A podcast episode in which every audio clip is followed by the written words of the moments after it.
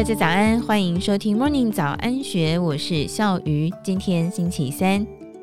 立法院在二零二二年三读通过了医师法修法，还有七项附带决议，引发本土牙医毕业生抗议。现卫福部预告，国外牙医学历实习草案恐怕再掀本土与海归毕业生的两造争议。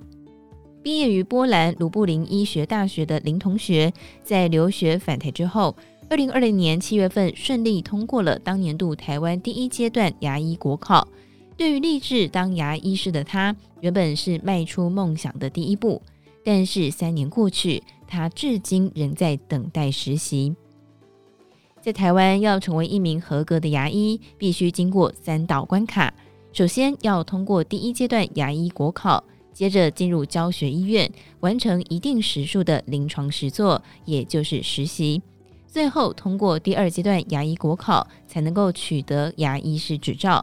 但是海外归来的牙医毕业生，每一年实习限额仅有五十名，却有五百人在等待分发实习。本土与海归牙医毕业生之间，究竟要如何订定实习的数额才公平？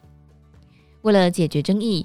二零二二年五月三十号，立法院三读通过了医师法修法，明定欧洲、美国、日本、新加坡等九大地区的海归牙医毕业生进入国考之前，必须经过学历真实关卡。同时，针对既有海归牙医毕业生受限名额限制、等待实习时间过长的问题，立法院也通过了七项附带决议，要求卫福部在四年之内将排队人数归零。这项政策调整看似兼顾了本土以及海归牙医毕业生的需求，但是怎么料到，相隔短短四个多月，就因为本土毕业生不满扩充了海归毕业生实习量能，恐怕排挤到自身权益。在相关团体还有立委抗议下，卫福部紧急喊卡，部长薛瑞元在去年十月份更是在立法院答询公开承诺，暂时不执行附带决议。宣告海归牙医毕业生实习塞车问题回到原点。部长薛瑞元在二零二二年十月份更是在立法院答询公开承诺，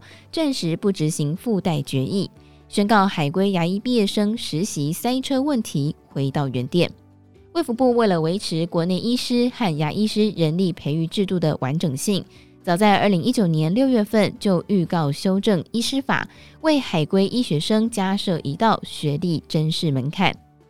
这样的修法脉络来自于国内每一年牙医学系招生人数有四百人左右的名额管制，但是前往海外就读医学系的学生没有总额限制。国立阳明交通大学牙医系教授林元敏不讳言地说。国外牙医毕业生等同是绕过了国内高中升大学的严格筛选，就连牙医师出身的卫福部前部长陈时中都曾经以“关后门”定义这次的修法，凸显出社会对于海归牙医毕业生的学习历程仍存在出国洗学历、资质难保证等等的质疑。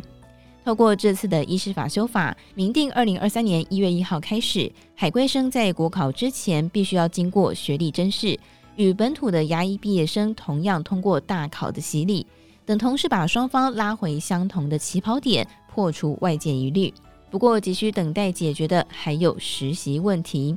根据卫福部统计，截至二零二二年底，已经通过一阶国考，仍在等待临床实作适应训练分发的海归生高达将近五百人。以现阶段每一年实习分发五十人推算，最快要十年才能够消化完毕。对海归生堪称是排队地狱。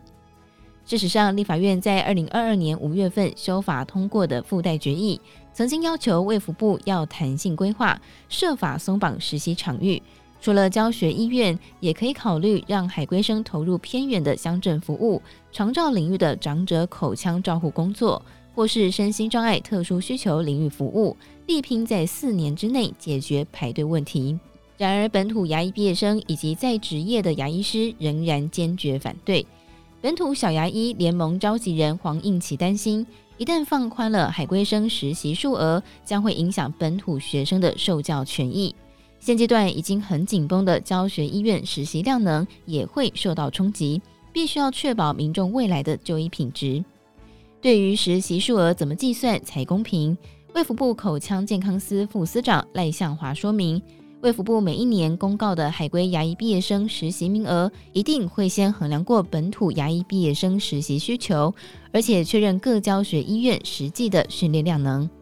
根据过去的经验，一个医师带四个实习生最为合适。因此，扣除本土牙医毕业生实习需求之后，再安排每一年五十位海归生实习，形成一比四的师生比，是经过通盘考量结果。但是，他也坦言，依照立法院先前通过的附带决议，四年要消化将近五百位的排队人数，等于每一年要安排上百名海归牙医毕业生实习，执行上需要审慎评估。不过，问题仍摆在眼前。对于深陷排队地狱、曾经燃起一线曙光的海归生，面对附带决议被没收，仍然是难以接受。中华民国国际牙医校友联合会喊话，卫福部应该恢复执行正式实习的塞车问题。而曾经荣获第二十九届医疗奉献奖的职业牙医师简志成，则是认为。卫福部应该召集两造相关团体坐下来好好相谈，针对各项的争议留言，像是现阶段有多少的海外牙医系学生，全台职业牙医分布情形，评估是否可以由取得 PGY 部分科训练合可的医疗机构院所执行海归牙医毕业生的适应训练，舒缓教学医院的实习量能等等，